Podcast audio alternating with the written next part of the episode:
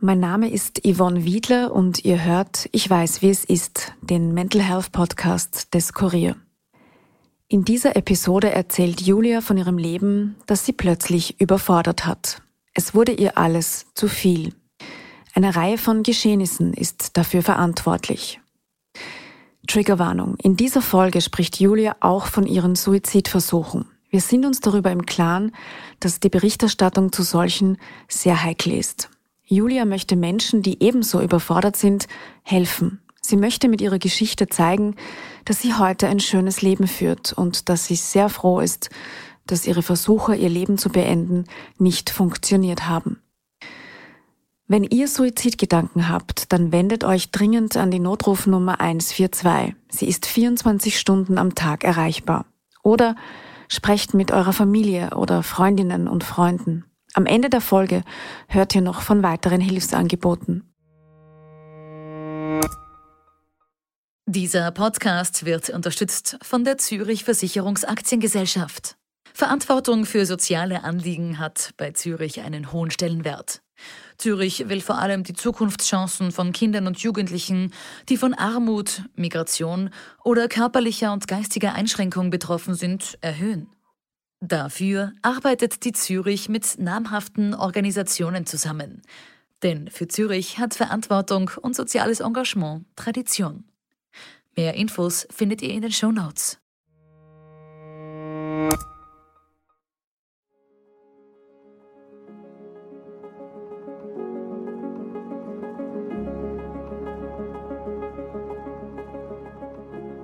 Hallo, mein Name ist Julia und ich weiß, wie es ist, nicht mehr leben zu wollen.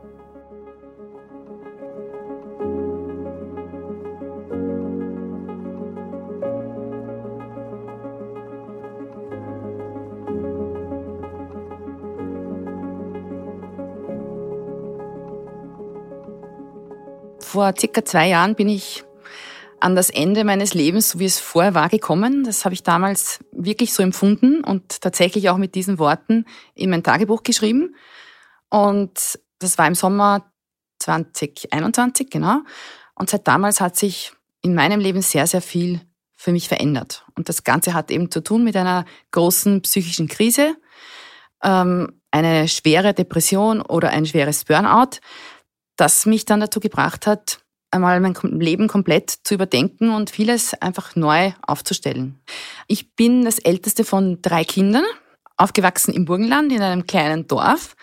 Und ich glaube, dass in der Kindheit auch schon äh, die ersten Bausteine meiner späteren Probleme liegen. Jetzt einfach deshalb, weil ich eine total unbeschwerte Kindheit hatte, in dem Sinn, dass ich damals dachte, Mädchen, Burschen, das war ja in den 90ern, da war das, äh, da war, gab es noch kein Gender Marketing. Also ich bin davon ausgegangen, ich als Mädchen habe tatsächlich auch alle Chancen, die die Burschen haben. Und ich habe dann einen ganz orgen Pubertätsschock eigentlich bekommen, als ich festgestellt habe, dass dann, äh, wenn, wenn man sozusagen als, als Mädchen geschlechtsreif wird, man dann schon einen gewissen Platz äh, zugewiesen bekommt. Und ich habe in dieser Zeit org pubertiert. Also meine Mutter war ganz, ganz überfordert und auch sehr arm mit mir. Es war ja irgendwie eine hilflose Rebellion, glaube ich, die dann auch dazu geführt hat, dass ich schon damals echt viel Alkohol konsumiert ja, am Land. Gehört das fast zum guten Ton und damals hat man mit 14 schon harte Sachen in der Disco bekommen. Und das hat natürlich die Probleme dann nur verstärkt. Und ich weiß aber, und das habe ich lange verdrängt, dass ich damals schon natürlich so wie Weltschmerz gespürt habe. Ja? Und äh, heute würde ich es vielleicht depressiv nennen. Und habe damals tatsächlich einmal im Rauschzustand mir beim Heimkommen äh, die Medikamentenlade geschnappt und habe eine Packung Pakemet rausgenommen und alle, die da waren, geschluckt, in der Hoffnung, dass ich einfach am nächsten Tag nicht aufwache. Ist dann natürlich nicht passiert, es war nicht ausreichend genug. Im Gegenteil, ich bin aufgewacht, alles war wie immer, es ging mir gut, ich war total überrascht, auch irgendwie froh, weil ich es dann nicht mehr nachvollziehen konnte, was da mit mir war. Und das habe ich aber eigentlich nie jemandem erzählt. Nie. Ja, und habe das einfach dann weggeschoben und irgendwann kam dann so eine Stabilisierungsphase in meinem Leben.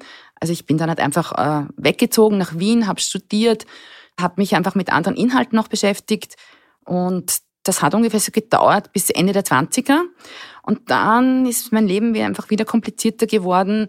Es hat auch, glaube ich, damit zu tun, dass man dann versucht, äh, einmal im Job einzusteigen und sich hochzuarbeiten. Ich hatte dann auch immer sehr schwierige Männerbeziehungen, also die sehr fordernd waren, emotional, mental und eigentlich sehr viel Ressourcen gefressen haben im Nachhinein betrachtet. Ich war nicht geerdet, ja, also ich hatte irgendwie so keine Verankerung, also äh, die Freundinnen sind dann auch im, mit der Zeit irgendwie ein bisschen weggebrochen, in dem Sinn, dass sie halt auch Familie gegründet haben. Ja? Alles, was ich nicht gemacht habe, ich habe immer noch Kontakt und es ist nur anders. Ja? Und man, man muss da natürlich schauen, wo baut man sich dann sein Netzwerk auf. Und ich bin da immer ein bisschen in der Schwebe gewesen. Also ich hatte so das Gefühl, ich ähm, bin im luftleeren Raum ein bisschen und versuche anzudocken. Ja?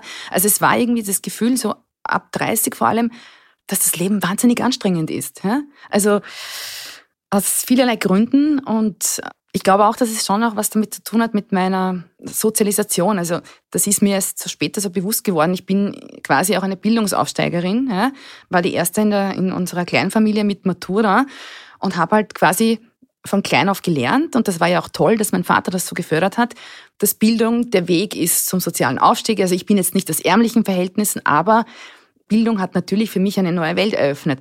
Gleichzeitig ist es auch eine ihre Anstrengung. Ja, und das nimmt man dann irgendwie mit so als Lebensmotto. Ja, also man muss sich anstrengen, man muss sich die Dinge erarbeiten. Und es ist schon auch, glaube ich, ein Unterschied, auch heute noch ein bisschen, wenn ich mich bewege, zum Beispiel in der Kunstszene, in der Theaterszene und so. Das sind äh, Orte, an die ich nicht wirklich gehöre in dem Sinn. Ich spüre, dass es einfach ein Unterschied ist.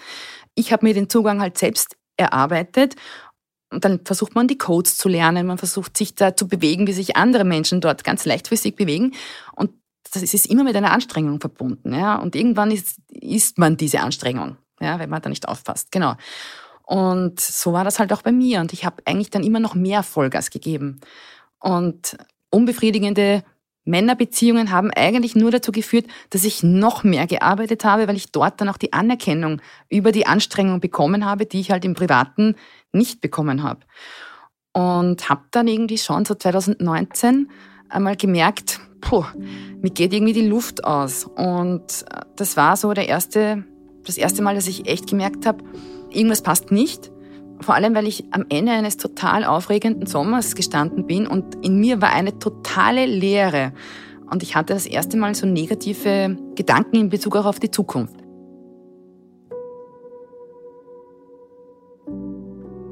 Julia ist Ende 30 und heißt eigentlich anders. Aber ihren echten Namen möchte sie nicht öffentlich machen. Nicht jeder und jede in ihrem Umfeld soll von ihrer Geschichte wissen. Aber es ist ihr wichtig, sie zu erzählen. Julia hat dunkelbraunes Haar, ist schlank und trägt heute buntes Gewand und einen roten Lippenstift. Sie strahlt viel Lebensfreude aus. Ganz anders als damals, als alles begonnen hat, schwer zu werden.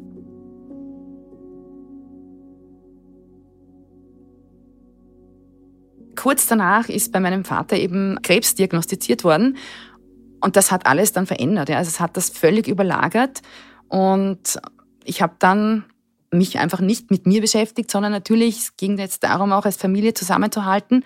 Und wir sind auch viel näher zusammengerückt. Aber das waren auch wirklich zwei sehr intensive Jahre, weil ich erst, ähm, ich ihn auch irgendwie nicht gehen lassen konnte, weil ich ihn erst auch so spät kennengelernt habe. Also meine Eltern haben so dieses Modell gehabt, das klassische Alleinverdiener und Hausfrau. Und mein Vater war für mich immer irgendwie ein, ja, war fern irgendwie. Und erst mit Anfang 30 habe ich so das Gefühl gehabt, jetzt interessiert er sich auch für mich oder ich erreiche ihn, weil ich intellektuell irgendwie weitergekommen bin und weil wir plötzlich Themen gefunden haben, über die wir reden konnten. Ja.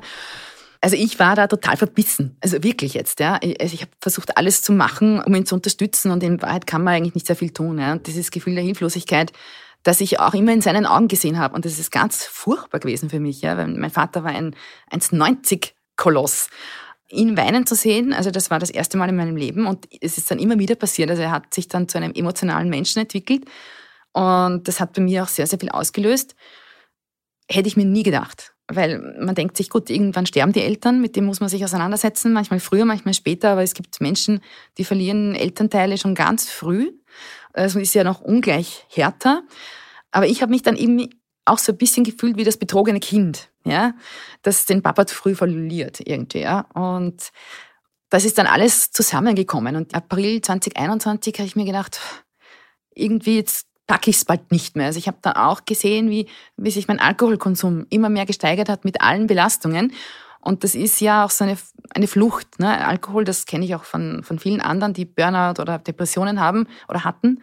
Äh, das ist natürlich eine kurzzeitige Erleichterung, weil man sich quasi ausnockt. Ne? Man ist dann weg, man ist äh, enthemmt, man denkt nicht mehr so viel nach, man hat vordergründig Spaß und kann locker lassen.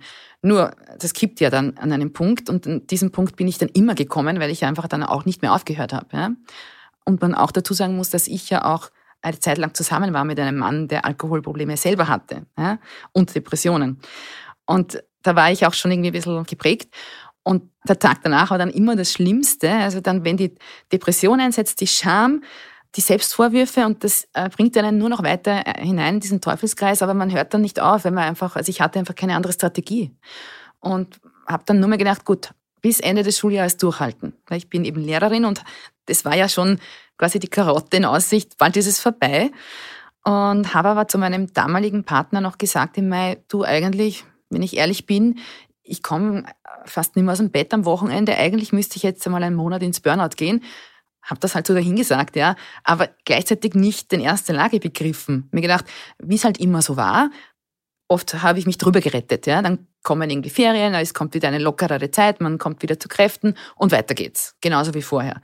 Und das hat eigentlich sehr, sehr lange Jahre gut funktioniert und ich sehe es auch immer wieder bei Kolleginnen und Kollegen, die dasselbe machen. Ja, weil es ist natürlich der Lehrberuf auch ein Beruf, der ein bisschen dazu einlädt, sich selbst auszubeuten, weil es einfach uferlos ist, was man alles tun kann und dann auch vielleicht nicht erreichen kann. Also das ist auch eine Gabe, sich abzugrenzen.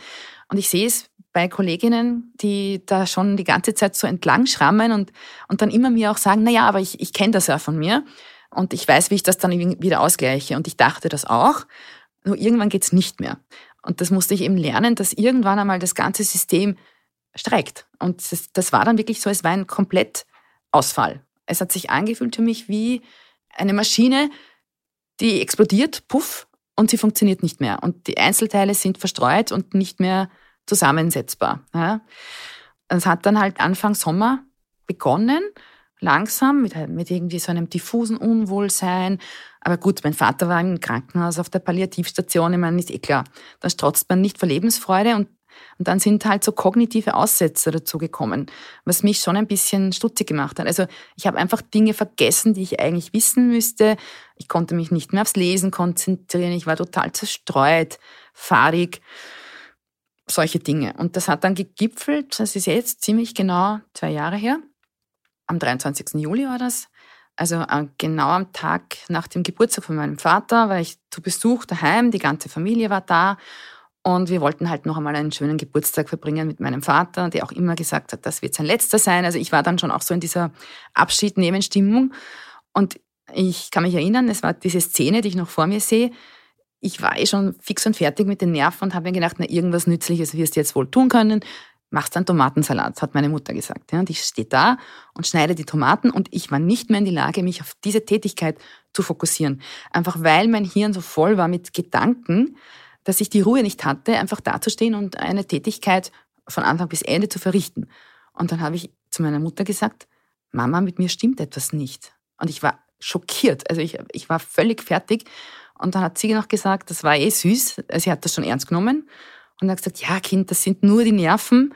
Und hat mir so homöopathisches Zeug aus der Apotheke geholt, das fürchterlich nach Lavendel geschmeckt hat, nichts genutzt hat.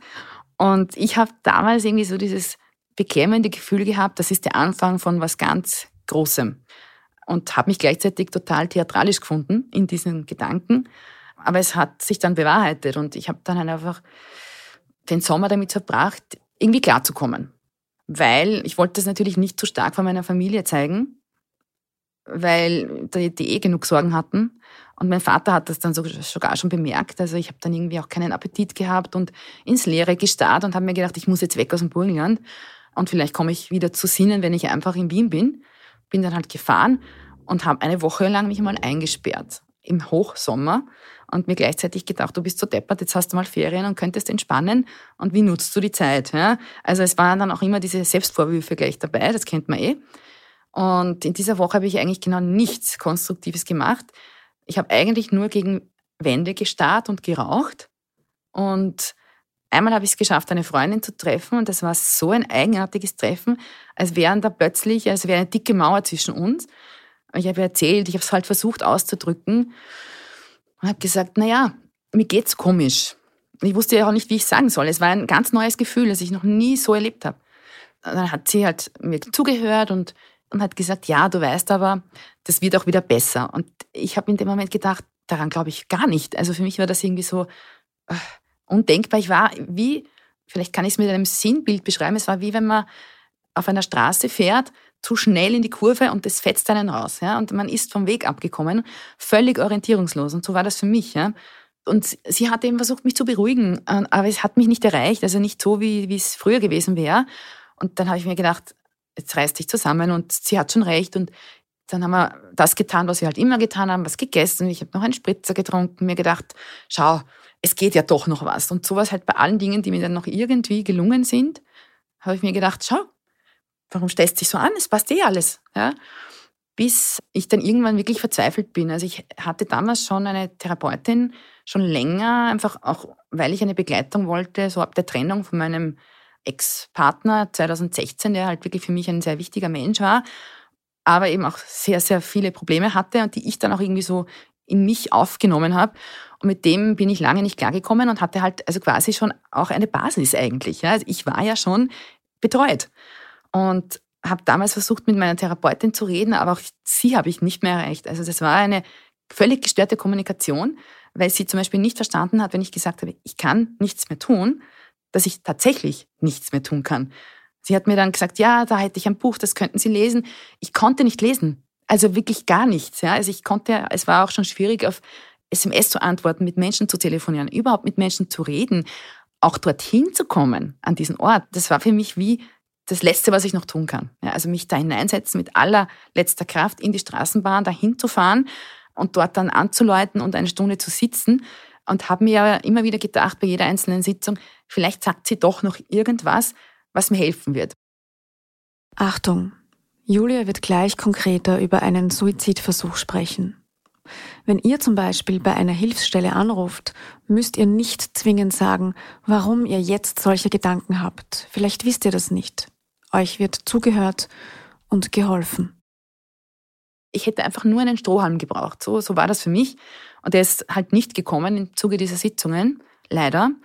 Vor allem, ich habe ihr ja dann auch erzählt, sogar im Vorfeld, dass ich das Messer schon in der Hand hatte und halt wirklich überlegt habe, wie wäre das? Und da hat sie dann einfach gesagt, ja, da können Sie stolz sein, dass Sie es nicht gemacht haben. Meine jetzige Therapeutin sagt, sie sieht das ein bisschen anders. Wenn ich ihr sowas sagen würde, würde sie mich höchstpersönlich ins Auto verfrachten und gleich einmal in die Klinik fahren. Und natürlich habe ich es dann gemacht, ja, weil ich so hilflos war und mir gedacht habe, das, was ich habe, wenn das nicht einmal meine Therapeutin versteht, wenn ich das nicht einmal ihr gegenüber verständlich ausdrücken kann, wem soll ich es erklären? Auch anzurufen bei einer Selbstmord-Hotline. Was soll ich sagen? Ich wusste nicht, was die Gründe sind. Das funktioniert einfach in dem Moment nicht. Ja, wenn man dann nach Gründen gefragt wird, das habe ich dann auch im Krankenhaus erlebt, natürlich, warum haben Sie das gemacht? Ich hatte keine Ahnung. Ich konnte es nicht in Worte fassen. Ja? Und dann reagieren alle so, aha, komisch. Wo ich mir denke, ist das nicht das Normalste, dass Menschen, die in einer suizidalen Verengung sind, wahrscheinlich auch kommunikativ völlig eingeschränkt sind, ja? Und einfach nicht sagen können, was jetzt ist. Die brauchen jetzt einfach Akuthilfe. Und das hätte ich damals einfach gebraucht. Das war halt ähm, natürlich ein schlimmer Tag. Aber ich kann mich noch erinnern, dass ich mir das ganz genau überlegt habe, wie ich das jetzt angehe, obwohl es eigentlich eine Kurzschlussreaktion war. Aber ich habe wirklich tatsächlich keine andere Option gesehen. Also meine Mittel waren erschöpft und ich bin nicht auf die Idee gekommen zu sagen, ich kann nicht mehr. Also ich habe gedacht, man glaubt mir nicht. Ja? Ich habe auch bei Hausärzten irgendwie so die Erfahrung gemacht. Ich meine, ich war jung, fit, körperlich völlig gesund. Also ich hatte keinerlei körperliche Beschwerden, konnte nicht sagen, was los ist und ich konnte auch nicht weinen. Und das ist das Untypische. Also das, da habe ich mir dann gedacht, naja, depressive weinen ja aber ich war wie tot. Ja? Nicht mal beim Begräbnis meines Vaters habe ich geweint. Ich habe ein Jahr lang keine Träne vergossen. Und erst als ich wieder geweint habe, war für mich der Punkt erreicht, wo ich gesagt habe, jetzt geht's mir besser, weil ich auch wieder Emotionen spüren kann. Und jedenfalls war das halt dann so, wie soll man denn das erklären, dass es einem so schlecht geht, wenn man weder Worte hat, noch es sichtbar ist, noch man das mit Mimik, Gestik irgendwie rüberbringt. Und dann habe ich mir gedacht, gut, ich war einkaufen habe mir gedacht, mach irgendwas Konstruktives. Und ich stand da in diesem Bio-Supermarkt und habe mir gedacht, was tue ich eigentlich hier? Was will ich kaufen? Was will ich kochen? Eigentlich will ich nicht kochen, ist ja völlig sinnlos. Bin umgedreht, nach Hause gegangen, habe mir gedacht, so, und jetzt machst du's. Das war aber am helllichten Tag und ich war nicht betrunken. Ich habe dann äh, alle Termine abgesagt, die ich noch gehabt hätte. Und dann habe ich mir gedacht, so, jetzt hast du ein Wochenende Zeit, bis ein nächster Termin ansteht. Also du hast dieses Wochenende Zeit zu sterben sozusagen, ähm, heimlich.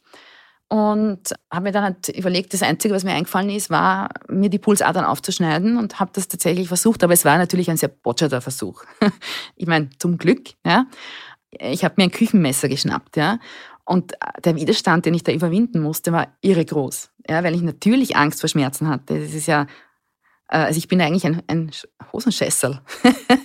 und das waren so wie Engel und Teufel, die miteinander geredet haben. Ja, also das eine war dieses hilflose Kind, das gesagt hat, ich will, ich will aber nicht leiden und ich will keine Schmerzen. Und dann war diese übermächtige Stimme in mir, die sagte, du musst es tun.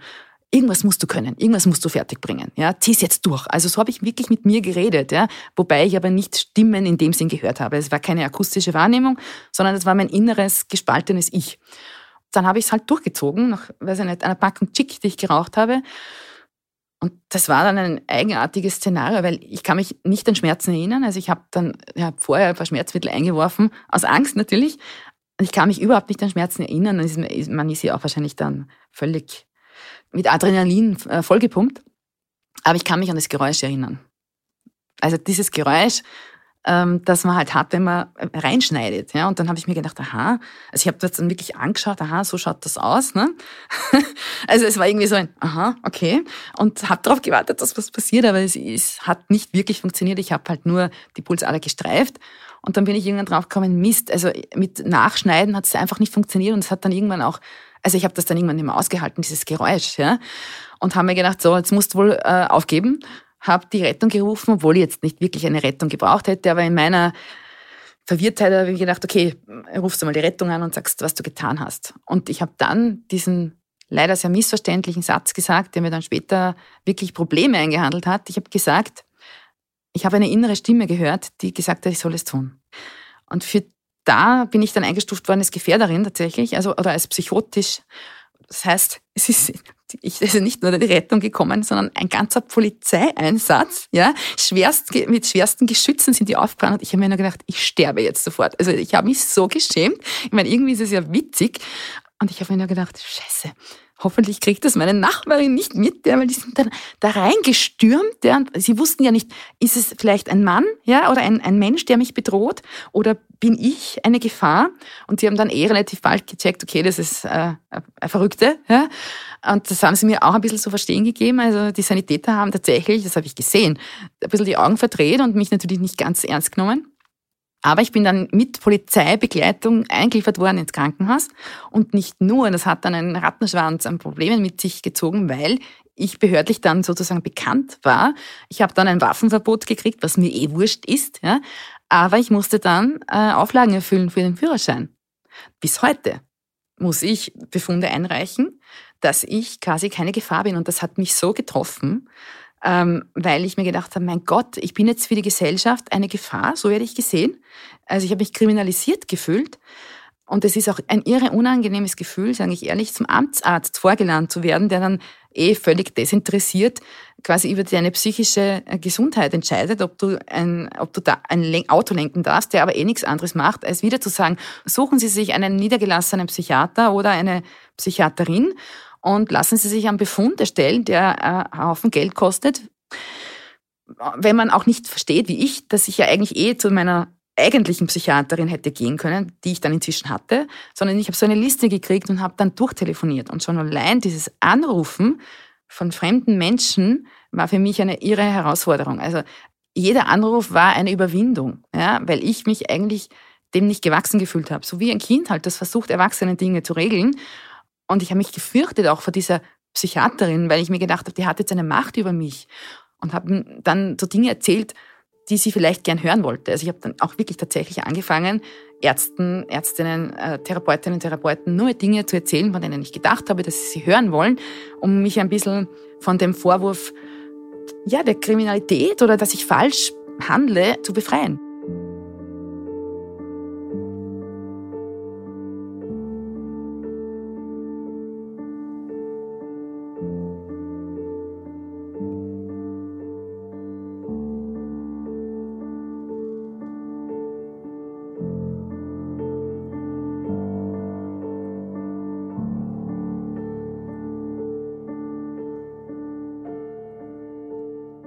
Ich bin dann eben nach diesem Vorfall nach Hause zurück, habe mich furchtbar geschämt, habe aber dann eine gute Freundin äh, angerufen, die zum Glück Zeit hatte und mir Gesellschaft geleistet hat und habe mich aber so gefürchtet, ihr das zu sagen, was ich getan habe. Aber sie hat super reagiert, also sie hat mir überhaupt keine Vorwürfe gemacht und war dann halt äh, eigentlich zu Hause, habe es meiner Familie nicht erzählt, also ich musste das dann natürlich diese Wunden abkleben und irgendwie eine Ausrede erfinden. Äh, ich bin gestürzt mit dem Fahrrad und habe mir halt die Handgelenke aufgeschürft, so ein Blödsinn.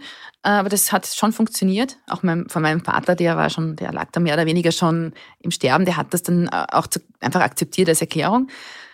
Und ähm, bin halt weiter zur Therapie, hat natürlich nichts gebracht, weil wir immer noch an dem Punkt waren, dass ich meiner Therapeutin dann einfach Dinge erzählt habe, von denen ich geglaubt habe, dass sie sie hören will, weil sie auch, ähm, weil sie mir dann ja noch dazu nachher einen Vorwurf gemacht hat. Also ich bin dann zu ihr hin mit diesen Wunden, habe gesagt, ich habe es getan. Und sie hat dann wirklich entsetzt die Augen aufgerissen und hat gesagt, äh, und haben Sie auch noch meinen Namen angegeben?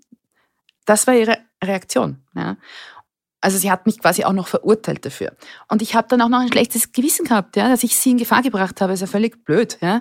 Und habe aber immer wieder natürlich dieses Thema Selbstmord angesprochen, wobei Selbstmord ja in dem Sinn jetzt nicht der Wunsch war des physischen Sterbens, ja, sondern einfach der Wunsch, dass es aus ist, sich aus der Welt rauszukatapultieren. Ja das ist ja nicht wirklich ein, ein Todeswunsch, glaube ich. Oder äh, also für mich war es so, ich wollte, dass es aus ist, ja. Und mir ist halt nichts anderes eingefallen, als, als, als mich in einen ewigen Schlaf zu versetzen, in den ich gerne gefallen wäre. Und sie hat dann immer wieder gesagt, dasselbe, so kühl irgendwie. Naja, es gibt viele Menschen, die, die sich umbringen. Tagtäglich bringt sich jemand um. Also quasi so auf die Art, na entweder tun sie es oder sie lassen es, aber reden sie nicht darüber.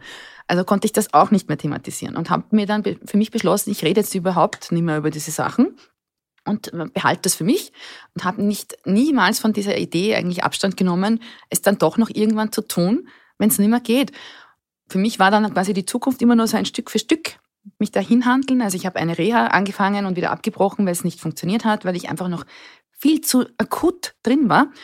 Und habe mir auch gedacht, wenn ich mir Termine ausgemacht habe im August für November, mir gedacht, naja, bis dahin ist eh schon alles vorbei, wurscht, ja. Mach dir ruhig die Termine aus. Also ich habe auch andere Optionen gesucht, wie zum Beispiel einen stationären Aufenthalt im AKH beispielsweise oder bei den Barmherzigen Schwestern, aber da muss man halt, also im August habe ich Mitte November erst den ersten Gesprächstermin bei den Barmherzigen Schwestern gekriegt. Ja. Das ist eben eine Kritik, die ich auch ein bisschen am Gesundheitssystem üben möchte, weil ich habe damals gesehen, also wenn man absäuft, ja, kann man nicht auch noch seine Rettung organisieren vom Meer aus. Ja. Es müsste eine Anlaufstelle geben, die da diese bürokratische Hürde einfach übernimmt, weil das ist für eine Person wie mich, also auch einen Reha-Antrag auszufüllen, war furchtbar. Ja mir war es doch wurscht. Ja? Also ich wusste ja gar nichts über Rehas. Ich, äh, dann haben mir Leute gesagt, na, informier dich, recherchiere. Und das war alles so ermüdend. Und ich habe dann letztlich einfach ein paar äh, Reha-Orte, die ich gefunden habe, äh, durchtelefoniert und die genommen, die die kürzeste Warteliste hatte. Aber ähm, ich habe da überhaupt keinen Zugang gehabt. Ja? Ich war nicht in der Lage, das für mich zu entscheiden. Und das sind Dinge, die habe ich nur durch Zufall erfahren dass es sowas gibt wie eine Reha. Da muss man sich herumfragen. Auch meine Therapeutin habe ich dann selber gefragt, na, soll ich Ihrer Meinung nach ins AKH gehen? Ja, das könnten Sie natürlich machen. Meine Psychiaterin hat gesagt, eigentlich wären Sie ein Fall für einen stationären Aufenthalt, hat es aber nie in die Wege geleitet, ja, weil das war alles privat, also man muss auch mal die Kohle haben. Weil es ist ja nicht so, dass es da en masse äh, Plätze auf Kasse gibt, im Gegenteil. Und wenn man noch nicht einmal jemanden hat, so wie ich ja schon eine Therapeutin hatte, dann muss man sich diese Person erst suchen. Das kann man nicht selber, weil man telefoniert sich durch und man kriegt immer wieder eine Absage und das ist das, das, was man dann überhaupt nicht hören kann, ja? weil man sich eh schon so überwinden muss und das so anstrengend ist und dann kriegt man auch noch Absagen und das bei den Psychiatern ist es ja auch so und bei den Psychiaterinnen ich war völlig alleingelassen und ich hatte tatsächlich, ich habe wirklich vieles probiert. Also ich habe noch eine zweite Meinung eingeholt von einem Psychiater, weil mir das Leute empfohlen haben. Also ich hatte durchaus Freundinnen, die sich äh, bemüht haben, mir Optionen aufzuzeigen. Oder ich war sogar im psychosozialen Dienst, weil ich einfach nicht wusste, was mit mir ist. Äh, und da haben es natürlich mich bestärkt, dass das alles ganz normal ist, weil ich halt eine Krise habe. Aber es kann dir auch keiner vorschreiben, was du jetzt tun sollst. Und meine Erkenntnis, muss ich leider sagen, ist die, auch die psychiatrischen Ambulanzen können einem dann nicht weiterhelfen. Also ich war dann zwar dort, aber das ist natürlich nicht der Ort für einen regelmäßigen Austausch. Die sagen einem auch nur, da haben Sie Medikamente, suchen Sie sich jemanden, der niedergelassen ist, einen Facharzt, eine Fachärztin. Gut. Aber für den Notfall ist eine psychiatrische Ambulanz das Richtige und das war ich damals und ich habe mich auch einweisen lassen. Also ich konnte nicht mehr alleine leben, war nur mehr bei meiner Mutter und da musste was passieren, aber das war sehr eher unfreiwillig. Also meine Psychiaterin hat mich damals vor die Wahl gestellt, weil ich meine Mutter ihrer Meinung nach emotional erpresse. Und meine Mutter halt so bitterlich geweint hat und ich nicht weinen konnte. Ich habe ausgeschaut wie die Böse, die das absichtlich macht, ja, äh, dass sie jetzt entweder die Polizei ruft oder ich gehe ins Donauspital. Und das habe ich dann gemacht. Naja, wenn man mir mit Polizei droht, na, was soll ich machen? Ja? da musste ich dann so ein, quasi mehrere Vorgespräche absolvieren und bin dann dorthin. Das war im Oktober. Ich war sieben Wochen und ich habe gedacht, ich schreite zu meiner Hinrichtung. Also ich weiß es noch, da gibt's beim Eingang, also das ist die Psychiatrie ist im Erdgeschoss und es gibt einen irre langen Gang, der dahin führt. Das war für mich so, als würde ich zu meiner Hinrichtung schreiten. Ich habe mich so gefürchtet, ja, weil ich auch nicht wusste, was mich da erwarten wird. Ja, was ist eine Psychiatrie? Schnallen die mich fest? Ja, also das sind halt so Bilder, die man hat und es gibt auch Horrorgeschichten von solchen psychiatrischen Aufenthalten. Meine war jetzt nicht ganz so schlimm, aber sagen wir mal so, der erste Aufenthalt war relativ sinnlos weil ich mich ja auch sogar vor den Ärzten versteckt habe. Also ich hatte ja das Gefühl, dass ich da nicht hingehöre und keine Berechtigung habe, dort zu sein. Das hat zum Beispiel meine Zimmernachbarin, war das Erste, was sie zu mir gesagt hat. Die hat mich angeschaut und gesagt, was hast du eigentlich? Du schaust dir gut aus, dir fehlt ja nichts. Und ich habe mich immer wieder bestärkt gefühlt in diesem Gefühl, ich bin hier die Böse, ich spiele allen was vor. Also ich konnte auch nicht einmal dort Essen in Frieden. Also es war ja eigentlich ein Vorteil, dass man mir Essen gebracht hat, weil ich war ja abgemagert. Ja. Ich habe mich ja geweigert zu essen, konnte nicht mehr für mich selber sorgen. Ich wäre gar nicht in der Lage gewesen, einkaufen zu gehen, was zu kochen. Also wirklich ganz banale Dinge des Alltags waren nicht möglich. Also ich war akut in Gefahr. Ja. Und hätte meine Mutter mich nicht aufgenommen, keine Ahnung, was passiert wäre. Aber ich habe das dann dort auch nicht genießen können, weil ich dachte, ich bin eine Schmarotzerin. Ja. Habe dann meinen Vater vor Augen gehabt, der in der Zwischenzeit schon verstorben war wie sehr er sich eine Reha gewünscht hätte und habe mir gedacht, und du hast das alles weggeworfen, du hattest so viele Optionen und hast nichts genutzt und also nur Selbstvorwürfe. Ja? Und die Ärzte haben sich auch an mir die Zähne ausgebissen ein bisschen, ja? weil ich einfach Verstecken gespielt habe. Ja? Und das heißt, ich bin da herausgekommen, sieben Wochen und habe eigentlich sieben Wochen lang mir nicht in die Karten schauen lassen äh, bin dann da raus und war natürlich schon ein bisschen stabilisiert und dann war ich auch einfach im Krankenstand. Das war dann auch völlig regulär, also im Sinne von, man hat es mir dann irgendwann, also es hat dann auch, haben auch Hausärzte und Hausärztinnen irgendwann dann geglaubt, ja, weil zum Beispiel war ich einmal zwischendurch bei der Vertretung meines Hausarztes mit meiner Mutter zum Glück nachdem ich meine erste Reha abgebrochen habe, weil ich einfach nicht mit konnte. Ja? Also ich habe das nicht geschafft, ich konnte eigentlich nicht aus dem Bett. Ja? Und die hat mir das nicht geglaubt. Ja? Die wollte mich nicht krank schreiben und hat mich angeschaut und hat gesagt, schauen Sie, auch andere Menschen verlieren ihre Väter. Das kann ja nicht der Grund sein. Ich schreibe sie nicht krank. Also die hätte mich echt arbeiten geschickt und meine Mutter hat mit der gestritten und hat dann noch die Ordinationshilfe zur Hilfe gezogen und die haben gemeinsam diese Ärztin überzeugt, dass ich eine Krankschreibung brauche. Und das wäre ja auch nur die Überbrückung gewesen bis zu meinem Termin mit meiner Psychiaterin. Und das wollte sie mir nicht gönnen. Ja. Das finde ich dann so arg. Ich meine, kein Mensch tut sowas zum Spaß. Ja. Oder mein Hausarzt, der dann gesehen hat, dass ich mir die Pulsadern aufgeschnitten habe, der gemeint hat, warum haben Sie das gemacht? Sie haben sich für immer entstellt.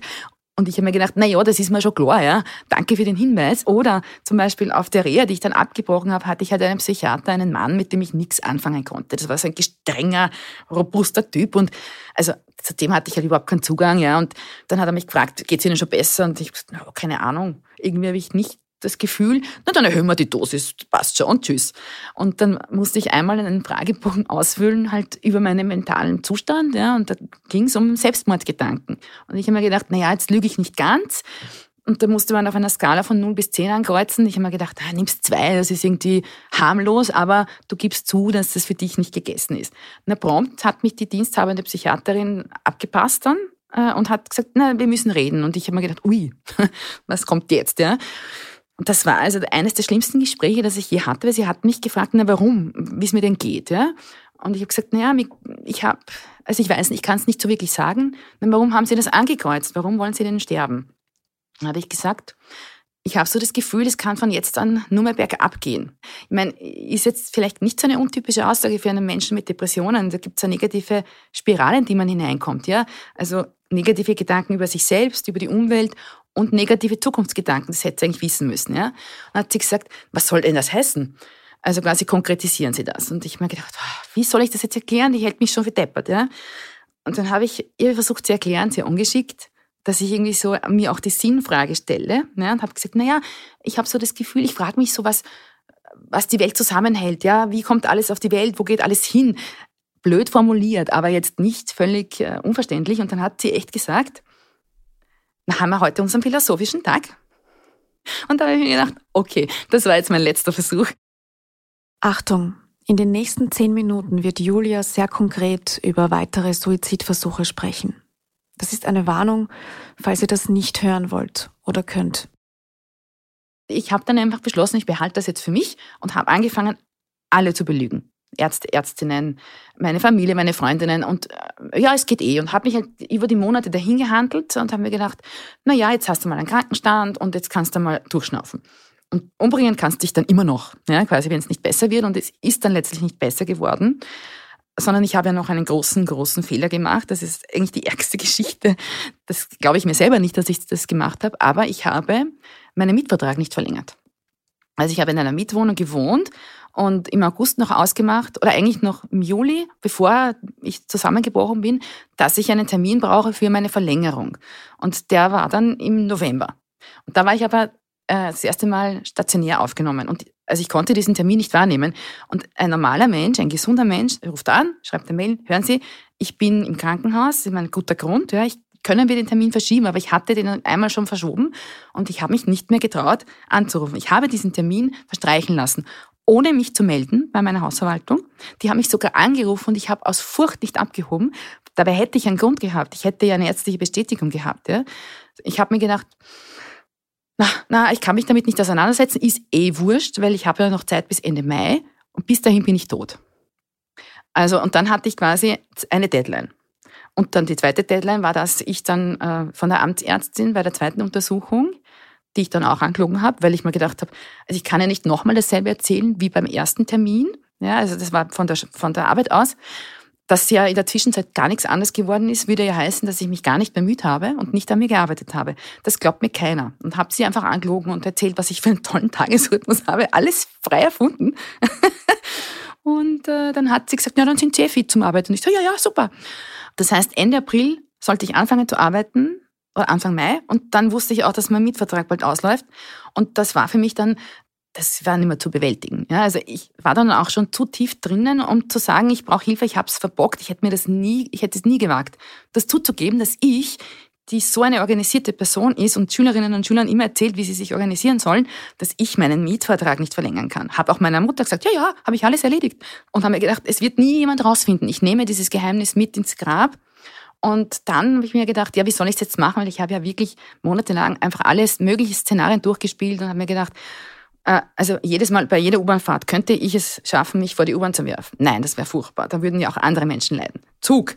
Da müsste ich ja ganz alleine auf weit irgendwo hinaus und ich fürchte mich ja alleine draußen. Ja, also ich war ja total auch verängstigt. Also rausgehen und mich umbringen wäre nicht gegangen. Also und auch jedes Hochhaus habe ich mir angeschaut. Könnte ich da runterspringen? Nein, ich habe Höhenangst. Scheiße, das geht alles nicht. Ja. Dann bin ich zu dem Schluss gekommen, das mit dem Pulsadern aufschneiden hat nicht funktioniert. Na gut, wie wäre es mit Tabletten? Und habe dann überlegt, was habe ich denn zu Hause? Und das musste ja dann irgendwie schnell gehen, weil ich habe es ja bis zum letzten Moment rausgezögert, also quasi bis zum Tag bevor oder eine Woche bevor ich wieder zu arbeiten beginnen sollte, habe ich mir jetzt echt gedacht, so, jetzt musst du es tun. Und dann habe ich mir gedacht, naja, ich habe nicht genug von meinen Beruhigungsmitteln noch übrig, ja, das wird ja nicht ausgehen. Ich habe dann geschaut, was wäre so die Dosis, die man braucht. Bin dann aber auf, und das muss ich halt jetzt sagen, Paracetamol gekommen. Ja. Das äh, habe ich natürlich auch nachgelesen. Das wird von vielen Menschen verwendet und es ist auch total leicht in der Apotheke zu kriegen. Man geht einfach in drei verschiedene Apotheken, das habe ich gemacht und hat dann drei Packungen. Und ich habe mir das genau durchgelesen und mich sehr gut informiert, halt auch in Fachzeitschriften, was wäre die Dosis, die ich bräuchte. Und ich bin, vielleicht habe ich mich verrechnet, ich weiß es nicht. Aber ich bin zu dem Schluss gekommen, dass eine Packung eigentlich ausreichen müsste, habe aber zur Sicherheit drei besorgt. Ne? Sicher ist sicher und habe mir auch angeschaut, wie lange wird das dauern und so, ähm, was wird passieren mit mir und habe mich halt versucht darauf einzustellen, habe mich aber total gefürchtet. Also wenn ich jetzt davon erzähle, wäre ich zittrig, weil ich auch wirklich geweint habe davor. Ja. Also ich hatte Angst, ja, aber ich habe mir gedacht, jetzt scheiß dich nicht an, ja, so habe ich da mit mir geredet, zieh das durch, mach eine Sache gut, beim letzten Mal hast du es eh nicht hinkriegt. Also so eine innere Strenge und wirklich Unbarmherzigkeit mit mir selbst, ja, die heute arg ist und die auch vielleicht andere Menschen gar nicht nachvollziehen können. Und dann habe ich das gemacht und habe angefangen und mir gedacht, oh Gott, wie wird das werden, wenn ich das schlucke? Und ich bin eigentlich ein Mensch, der nicht gern Tabletten schluckt und habe aber echt geschafft, zwei Packungen zu schlucken. Die dritte mehr. Aber dann ist losgegangen. Also ich hatte mir auch schon den Speibkübel gerichtet. Ich wusste, dass das jetzt passieren wird. Mir ist schlagartig schwindlig geworden. Ich habe mich übergeben und irgendwann war es dann aus und dann bin ich wahrscheinlich bewusstlos geworden oder eingeschlafen, bin am nächsten Tag aufgewacht. Das war irgendwann am Nachmittag, ja und hatte sogar den Wecker gestellt, weil das war mein Dienstbeginn. Das heißt, ich habe natürlich noch gelebt, musste mich auch krank melden, weil sonst wäre irgendwer gekommen. Das wollte ich ja verhindern. Und das Problem war, alle haben dann geschrieben, na, wie war dein erster Arbeitstag? Und ich so, naja, ich habe eine Magen-Darm-Grippe. Also mit dieser Lüge habe ich mich dann über die erste Woche gerettet, weil ich gewusst habe, es dauert Tage, bis das wirkt. Und ich habe gewartet und gewartet und gewartet. Ähm, es ist nichts passiert. Also ich habe wirklich 60 Stück Paracetamol genommen und zwar 500 Milligramm und ich habe es überlebt, was mir kein Arzt, keine Ärztin erklären kann. Ich habe halt schon, natürlich habe ich Schwindelanfälle gehabt und so. Ich habe natürlich auch gespürt, da wo die Leber ist, da, da tut's weh und so. Und dann habe ich mir gedacht, ah, es geht los. Und irgendwann habe ich kapiert, shit, es hat nicht funktioniert. Und da habe ich mir gedacht, wie kann ich es beschleunigen? Es muss jetzt eine Lösung her. Und dann habe ich versucht, mich an der Vorhangstange aufzuhängen. Mit einem Leintuch hat natürlich auch nicht funktioniert. Und haben wir gedacht, wenn jetzt jemand, und ich wohne, habe damals im ersten Stock gewohnt, wenn da jetzt jemand von draußen zuschaut, die rufen die Rettung oder Polizei, hat aber eh keiner gesehen. In der Zwischenzeit haben immer wieder Leute nachgefragt. Ich musste ja antworten, weil wenn die gemerkt hätten, dass ich nicht antworte, wären die gekommen. Und das wollte ich nicht. Und habe dann auch nochmal versucht, mit einer Glasscherbe nochmal die Pulsadern, aber ich habe es nicht mehr geschafft. Ich habe dann einfach WO gegeben. Ja. Habe mir gedacht, was jetzt passiert, passiert, habe noch ein bisschen gewartet dann hat sich sogar eine Freundin aufgedrängt, naja, wenn du jetzt Magen-Darm-Grippe hast, dann bringe ich dir was vorbei. Die hat echt Essen gebracht und in der Wohnung ist die Vorhangstange herumgelegen, die runtergebrochen ist und sie jetzt nicht bemerkt. Alle haben mir das geglaubt. Begonnen habe ich am Montag quasi, habe ich das geschluckt und am Freitag habe ich mir gedacht, Mist, was mache ich jetzt? Es hat nicht funktioniert. Wie komme ich da jetzt wieder raus? Und am Samstag habe ich mir ein Herz gefasst, habe mir gedacht, gut, jetzt muss ich wieder irgendwie wen einbinden, habe bei der Vergiftungszentrale angerufen und alle erzählt, was ich getan habe. Und die waren ganz verwundert, dass ich da schon fünf Tage in der Wohnung war, ohne auch wirklich was zu essen. Ja, also ich hatte ja eine Packung Mannerschnitten. Ich habe dann irgendwann auch nichts mehr zu trinken gehabt, habe dann noch die Bier- und Weinreste getrunken, geraucht, gewartet. Ja. Mehr habe ich nicht gemacht. Und dann hat, haben mir die gesagt, naja, rufen Sie bitte die Rettung. Ja. Die Rettung sagt am Telefon zu mir, naja, was, was können wir jetzt für Sie tun? Quasi, Sie sind eh, Sie haben es eh überlebt. Ne? Und dann habe ich gesagt, na ja, die Vergiftungszentrale hat halt gemeint und so. Und dann sind sie gekommen, haben mich untersucht und ich habe natürlich einen Puls gehabt von irgendwas. Ja, also haben mich dann eingeliefert wieder ins Donauspital und da habe ich auch eine sehr negative Erfahrung gemacht, weil ich bin behandelt worden wie eine Sozialschmarotzerin, also wie eine Systemausnützerin. Also die haben mich so unfreundlich behandelt. Die Ärztin hat mir ein EKG gemacht das wollte sie aber gar nicht. Also sie haben das wirklich diskutiert. Ja. Sie haben mir Blut abgenommen, haben mir nicht einmal die Ergebnisse mitgeteilt. Natürlich waren meine Leberwerte astronomisch hoch und das war's. Man kann jetzt eh nichts machen, sie ist schon metabolisiert. Auch keine Fragen. Ich wollte halt dann, ich habe mich auch nicht getraut zu fragen, wie gibt es das, dass ich das überlebt habe. Ja äh, war mir völlig rätselhaft. Aber wenn man so eine Frage stellt, dann kriegt man natürlich auch eine unwirsche Antwort von so einer Person. Dann haben sie mir wieder eine Psychiaterin geschickt. Der musste ich wieder versprechen, dass ich es nicht nochmal versuche. Ich bin wieder entlassen worden und war wieder fast ein Jahr später an demselben Punkt.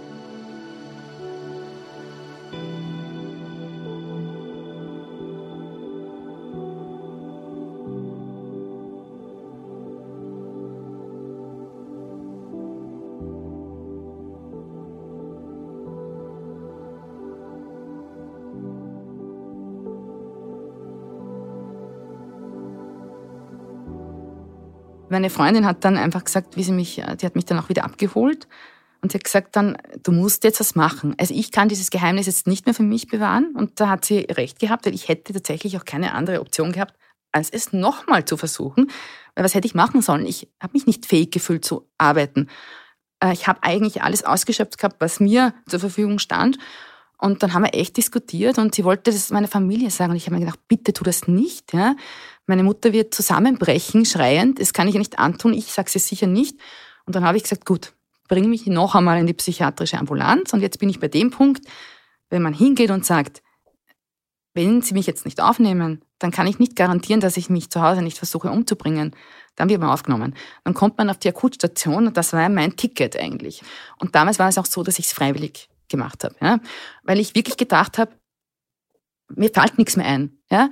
Und dann waren sie, die waren aber dann so nett. Ja? Also die haben mich, die haben dann gesagt, natürlich lassen wir sie jetzt nicht gehen. Es war Mitternacht, als sie mich aufgenommen haben. Ja? Und sie haben mich vor mir selbst beschützt. Ja? Und haben mich dann in dieses Bett gesteckt und dann habe ich das erste Mal gedacht, okay, vielleicht wird's doch wieder gut. Und das war der Beginn und dann ging's ratzfatz. Ja? Also ab diesem Punkt, wo ich mir gedacht habe, wo ich selber mir zugestanden habe oder eingestanden habe, ich habe ein Problem, ich kann es nicht lösen. Es muss wer anderer machen. Und dann haben sich die Dinge gefügt, ja. Und dann ging es leichter als gedacht. Also dann habe ich einfach alle eingeweiht in die Dinge, die ich gemacht habe. Das mit der Wohnung, da hat sich eine Lösung gefunden. Ich habe die zwar nicht verlängert bekommen, aber einen Aufschub gekriegt. Ich habe dann in kürzester Zeit mir eine neue Wohnung gesucht und war erstaunt, dass die Dinge wieder gingen, also dass ich diese Dinge auch geschafft habe. Also ich habe dann auch wieder sowas wie Selbstwirksamkeit erlebt. Ich konnte was umsetzen. Ja? Und, und es waren kleine Schritte, die ich gemacht habe. Und vor allem, also ich war dann wieder sieben Wochen in dem Spital, aber da habe ich dann einfach wirklich quasi meine Mauer aufgemacht und mein Arzt war so super. Also der hat ja schon beim ersten Mal versucht, irgendwie was zu erreichen und hat sich damals schon gedacht, hat er dann gesagt, hm, die kommt vielleicht wieder. Und so war's. Also ich habe mich dann echt gut aufgehoben gefühlt bei ihm, obwohl er schon ein bisschen strenger war. Ich habe mir immer gedacht, ah, Mist, der versucht mich jetzt zu durchschauen. Und er hat einfach dann die richtigen Schritte gesetzt, die, die ich gebraucht habe. Viele Gespräche mit meiner Familie, mit meinem damaligen Partner, der mich überhaupt nicht unterstützt hat in Wahrheit und auch einfach auch schon jahrelang immer wieder im Stich gelassen hat, wenn ich was gebraucht habe. Ja. Und er hat dann auch eingefädelt, dass ich in die ersten Schritte wieder in die Arbeit machen konnte, weil davor habe ich mich so gefürchtet, ja, vor diesem Schritt hinein. Ich habe mir gedacht, ich kann mich dort nie wieder blicken lassen. Wenn die alle wüssten, so als könnte man meine Gedanken lesen, ja, sie wussten das ja nicht, was ich im Detail gemacht habe. Und der hat gesagt, na, Sie machen das jetzt noch, Ende Juni, gehen Sie in die Schule. Und das war für mich furchtbar, aber es hat geholfen. Kleine Schritte, ohne Verantwortung. Ich war noch im Krankenstand und ich habe dann immer mehr gemerkt, hey, also ich kann wieder interagieren. Ich kann wieder unter Menschen sein, was lange, lange nicht ging. Ja, also auch der Kontakt zu meinen Freundinnen in dieser Zeit, wo ich im Krankenstand war, also fast ein Jahr, da habe ich mich erzwingen müssen. Das habe ich ja nie genossen und ich wollte eigentlich nach einer Stunde spätestens allein sein. Es war für mich einfach nur eine Anstrengung. Und dann gingen die Dinge plötzlich wieder. Ja. Und das war der Beginn. Also der 8. Mai ist für mich mein zweiter Geburtstag, weil das war der Tag, wo ich selber gesagt habe, ich gehe jetzt ins Krankenhaus. Und dann habe ich auch durch Glück einen Platz in einer Reha noch im Sommer bekommen. Das wollte ich. Ich wollte dann eigentlich im Herbst wirklich wieder zu arbeiten beginnen, weil das einfach ein besserer Einstieg ist. Ja. Und da hatte ich Glück, wenn ist jemand abgesprungen und ich konnte in diese Reha gehen. Und das war eine der besten Erfahrungen, die ich in meinem ganzen Leben gemacht habe. Das war äh, ambulant in Wien. Und das war für mich das Richtige, weil ich nicht weg musste aus meinem Alltag. Ich musste ja eigentlich wieder einen Alltag mir erschaffen. Und das war wie in die Schule gehen, wo man was wirklich Nützliches über sich selbst lernt, umgeben von Menschen, die einen einfach verstehen, denen man sagen kann, du, ich habe Zeiten gehabt, wo ich mich nicht duschen konnte, weil ich mir gedacht habe, wozu? Ja? Also solche Dinge, die halt, die man einem gesunden Menschen eigentlich nicht sagen kann. Und dann habe ich endlich verstanden, dass ich mich immer mit den falschen Menschen verglichen habe mit den Gesunden, nämlich, ja. Einer, der sich ein Bein bricht, sagt auch nicht, warum können die anderen so gut laufen? Ich habe dann, und das war das Wesentliche, was ich halt wichtig finde, die Diagnose war für mich so wichtig, Depression, weil ich das dann verorten konnte in einem System und gefunden habe, hey, so, so abartig sind meine Empfindungen, Gedanken nicht, sondern es geht auch anderen Menschen so, das ist völlig typisch. Das hat mir bis dahin gefehlt. Und ich habe dann die Therapeutin gewechselt nach dem ersten Krankenhausaufenthalt und auch der habe ich nie die Wahrheit erzählt. Ich habe dir dann einen, diesen Text, den ich jetzt veröffentlicht habe, gegeben und dann hat sie es erst gewusst. Und da, ab da konnten wir dann offen reden. Ja. Aber ich habe dann eben im Zuge dieser Reha verstanden, dass es völlig okay ist, dass es anderen Menschen auch so geht. Das hat mir so viel geholfen. Ja. Also ich finde, das war für mich das wichtigste Erlebnis und ab dann war ich stabil. Ich habe jetzt quasi ein Jahr hinter mir. Begonnen hat es mit einer total euphorischen Phase, Sommer, Herbst. Das ist alles super gelaufen für mich. Natürlich war mir klar, dass das nicht so weitergehen wird. Ich habe mich schon darauf eingestellt, dass die Schwierigkeiten wieder kommen werden.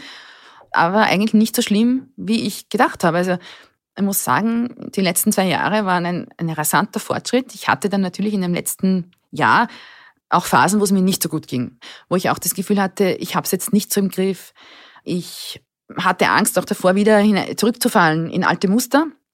Aber, und das ist das Wesentliche, und deswegen finde ich, dass so eine Reha oder diese Inhalte eigentlich für jeden Menschen wichtig sind, weil ich dann gelernt habe, Distanz zu gewinnen ja, zu meinen Problemen. Also mir zu sagen, es klingt jetzt banal, aber zu sagen, du hast jetzt ein Problem, aber du bist nicht das Problem. Also diese Verschmelzung mit dem Problem, die ich da vorher hatte, ich hatte das Gefühl, ausgeliefert zu sein, ja, äh, das nicht regulieren zu können, völlig fremdbestimmt zu sein, auch von meiner Umgebung, die, und das sind dann auch die strukturellen Ursachen, die auch mitspielen. Und ich habe dann natürlich gelernt, ja klar, man kann sich natürlich das Umfeld nicht aussuchen. Es gibt Ereignisse im Leben, die Leid bringen, ja, wie zum Beispiel Krankheiten. Die sind da, ob ich will oder nicht. Das gehört zum Leben und das ist hart. Aber ich kann mir quasi einen kleinen Raum schaffen, in dem ich mir noch etwas Gutes bewahre, ja, auch mich mal ausklinke. Und das darf ich auch und ich muss nicht Dauer leiden. Und das war halt auch irgendwie so dieses Gefühl, mein Vater stirbt und ich darf jetzt auch keine Freude empfinden. Und das habe ich jetzt gelernt, natürlich darf ich das, um auch zu überleben, weil ich bringe auch Tod niemandem was. Und das hat mir schon sehr geholfen, dann einfach zu sagen, in einer schwierigen Phase, die drei Monate gedauert hat, du wirst rauskommen und habe einfach alles ausprobiert, was mir eingefallen ist, um das zu verbessern. Hatte auch mit einfach Überlastung in der Arbeit zu tun. Und die Dinge haben auch geholfen. Also ich für mich habe entdeckt, Selbstwirksamkeit. Ich habe einen kleinen Spielraum. Ich bin nicht ausgeliefert und das ist es, was ich für mich mitnehme. Dieses Gefühl der Fremdbestimmtheit, das ich gehasst habe, seit ich ein Kind war, dass da irgendwie jetzt Spielräume entstanden sind. Und ich glaube, es war halt mein, lange Zeit in meinem Leben so, dass ich das Gefühl hatte, ich bin ausgeliefert. Gewissen Dinge, die ich nicht ändern kann, also muss ich mich anpassen. Und das war ja auch immer die Message irgendwie, ist auch die Message unserer Gesellschaft es ist so und die, die nicht passen, müssen sich halt anpassen. Und äh, ich bin halt ein Mensch, der vielleicht in vieles nicht so gepasst hat, auch schon von Jugend an. Und solche Menschen versucht man halt passend zu machen. Das macht jetzt keiner absichtlich, ja. Aber das ist das, was ich gelernt habe, ja. Also du bist zu so und so oder zu so und so, zu laut, zu unangenehm, zu jähzornig, zu wild. Du musst dich anpassen. Und irgendwann entfernt man sich so weit von sich selbst, dass man den Zugang nicht mehr findet. Und das ist mir halt passiert, dass ich irgendwann mich selbst nicht wiedererkannt habe und ich echt das Gefühl hatte, wer bin ich eigentlich? Also ich war völlig selbstentfremdet. Das war so ein wichtiger Punkt, ja, die Selbstentfremdung.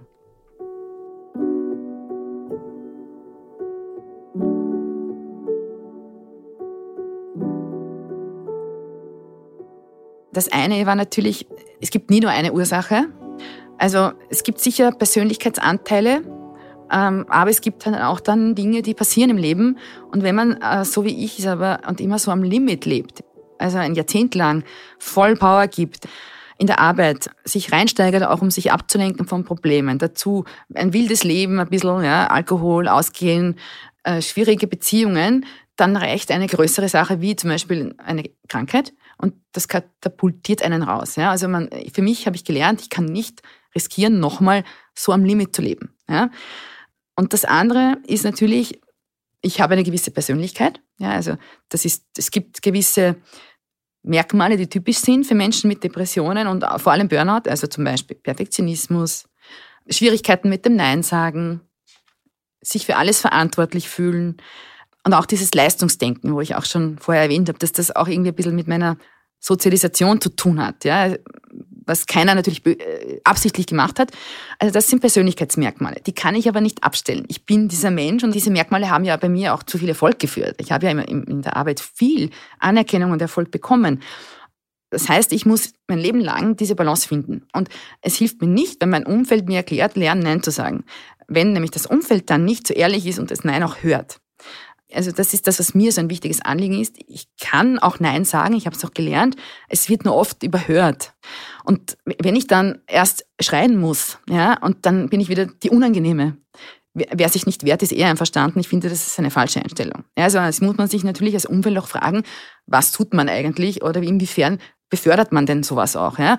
Und da sehe ich eben diese Gefahr, psychische Erkrankungen zu individualisieren. Ähm, die Persönlichkeitsstruktur ist sicher ein Faktor. Aber ich stelle mir auch die Frage, inwieweit ist denn das bitte ansozialisiert? Ja?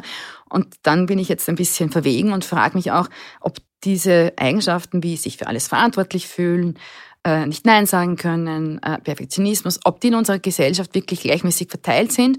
Und ich komme jetzt mal zu dem Schluss, ohne Studien zur Hand zu haben, dass das nicht so ist und dass es zum Beispiel geschlechterspezifische Unterschiede gibt. Das müsste man sich einfach anschauen. Und da finde ich, dass da einfach noch Aufholbedarf ist, über das offen zu reden. Was sind denn gesellschaftliche, strukturelle Ursachen? Was läuft schief in unserer Gesellschaftsordnung, in der Arbeitswelt, in unserer Erziehung? Was dazu führt, dass Menschen wie ich irgendwann unter die Räder kommen. Man kann nicht einfach sagen, naja, lies ein paar Ratgeber und schau, dass du dich daraus kämpfst, sondern man muss, muss sich eigentlich die Frage stellen, was kann die Gesellschaft beitragen, dass das nicht passiert? Weil eigentlich bin ich der Überzeugung, oder ich bin halt so veranlagt, ich finde, eine Gesellschaft muss so gestaltet sein, dass möglichst alle Menschen sich entfalten können und glücklich leben können. Und da kann ich jetzt natürlich hundert Sachen aufzählen, die in unserer Gesellschaft schieflaufen. Aber das ist eine Sache. Ja? Und ich glaube auch, und das ist auch ein wichtiger Punkt, dass wenig Wissen da ist. Also ich glaube natürlich, oder ich sehe es, es ist nicht mehr so ein Tabu. Äh, es gibt viele Menschen, die sagen, sie haben Burnout und Depressionen und man redet darüber, ja. Aber es bleibt an der Oberfläche. Es ist so eine Art Blackbox, ja. Da ist ein Mensch, der kracht irgendwann zusammen, der hat dann das und dann arbeitet er sich wieder zurück. Im besten Fall. Im schlechtesten Fall gelingt es nicht. Also man sieht die Krankheit und die Folgen, aber man sieht nicht die Ursachen, ja. Und ich bin auch ein bisschen gegen diese neoliberale Selbstoptimierungserzählung, also Yoga und Achtsamkeit, alle super Mittel, ja, die helfen auch. Aber das ist eine Symptombekämpfung, nicht die Ursachenbekämpfung. Also man kann strukturelle Bedingungen nicht wegatmen, sage ich mal so gerne. Und es gibt eben schon Ursachen in der Arbeitswelt, in unserer Gesellschaft, wie sie funktioniert, wie die Vereinzelung, die Entsolidarisierung funktioniert, dieses Leistungsdenken, dieser Selbstoptimierungswahn, der auch wiederum sehr viele Frauen betrifft, ja, die Sozialisation, die Geschlechterfrage. Also all das muss mitgedacht werden. Und ich bin halt, das stimmt mich dann wieder positiv, weil ich sehe, dass jetzt in der gegenwärtigen Debatte gerade Frauen den Mut finden, auch das anzusprechen. Ja, weil ich bin jetzt keine Mutter, aber das ist auch ein Thema ganz stark von Frauen mittleren Alters, so wie ich, mit Kindern, mit Familie, Beruf, also denen auch dieses ein bisschen falsche Versprechen vielleicht gemacht wurde, dass sie alles haben können. Also quasi um keinen Preis. Und das ist nicht wahr. Also wir haben eben so viele Chancen wie noch nie und da erwächst auch ein gewisser Druck, das auch alles wollen zu müssen. Aber es geht nicht ohne Abstriche, Verzicht und das wird aber irgendwie nicht so offen gesagt. Ja? Und ich bin halt dann zu der Erkenntnis gekommen, dass ich ja auch auf gewisse Dinge einfach in meinem Leben verzichte oder dass ich loslasse, gewisse Optionen ähm, wohlwissend, dass es nicht möglich ist und auch nicht zielführend ist, ja, die eierlegende Wollmilchsau zu sein. Nicht mit diesen strukturellen Umständen, ja, die es ein, und vor allem eben Frauen, die Kinder haben, total schwer machen. Julia ist heute in einem neuen, schönen Leben angekommen. Es war eine lehrreiche Reise, sagt sie. Diese hat sie auch niedergeschrieben in einem Buch. Unausgesprochen Ich von Julia Kraft. Zu Beginn steht da Sommer 2022. Ich sitze in meiner neuen Wohnung im 10. Bezirk. Vom Küchentisch kann ich auf meinen wundervoll grünen Balkon blicken. Mein 39. Geburtstag naht. Vor einem Jahr, an meinem 38. Geburtstag, war ich mir sicher, dass ich den nächsten nicht erleben würde. Und trotzdem bin ich noch da. Zum Glück habe ich mich geirrt.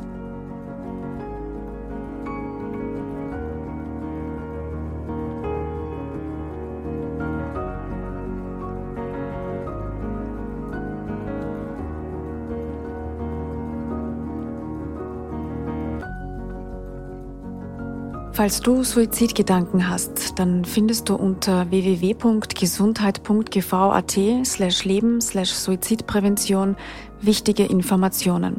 Außerdem steht die Notrufnummer 142 österreichweit 24 Stunden am Tag für dich zur Verfügung. Dort gibt es auch einen Helpchat, falls du nicht telefonieren magst, unter www.telefonseelsorge.at. Und du kannst natürlich immer auch die Polizei oder die Rettung rufen unter 133 und 144. Der sozialpsychiatrische Notdienst ist unter der Nummer 01 31 330 täglich von 0 bis 24 Uhr erreichbar. Ich weiß, wie es ist, ist ein Podcast des Kurier. Falls euch der Podcast gefallen hat, dann drückt auf Abonnieren und hinterlasst uns bitte eine Bewertung in eurer Podcast-App. Vor allem aber erzählt auch euren Freunden und Freundinnen von uns. Folgt uns auch auf Instagram slash Kurier. Ton und Schnitt von Dominik Kanzian, Redaktion Caroline Bartosch und Yvonne Wiedler, Social Media von Lena Hemmetsberger und Daniela Sonn, produziert von Elias Nadmesnik. Dieser Podcast entsteht mit freundlicher Unterstützung der Zürich Versicherungs AG. Verantwortung für soziale Anliegen hat bei Zürich Tradition und einen hohen Stellenwert. Risiken können Menschen daran hindern, ihr volles Potenzial zu entfalten und ihre Ziele zu erreichen. Als Versicherung versteht Zürich etwas von Risiken und wie man sich davor schützen kann. Es gibt aber auch Risiken, die sich nicht durch einen Versicherungsvertrag abdecken lassen. Armut, Behinderung, Arbeitslosigkeit, Flucht und soziale Benachteiligung. Das nimmt Zürich zum Anlass für ihr soziales Engagement. Zürich möchte vor allem die Zukunftschancen von Kindern und Jugendlichen, die von Armut, Migration oder körperlicher und geistiger Einschränkung betroffen sind, erhöhen. Dazu arbeitet Zürich mit namhaften Organisationen zusammen. Denn für Zürich hat Verantwortung und soziales Engagement Tradition. Mehr Infos findet ihr in den Show Notes.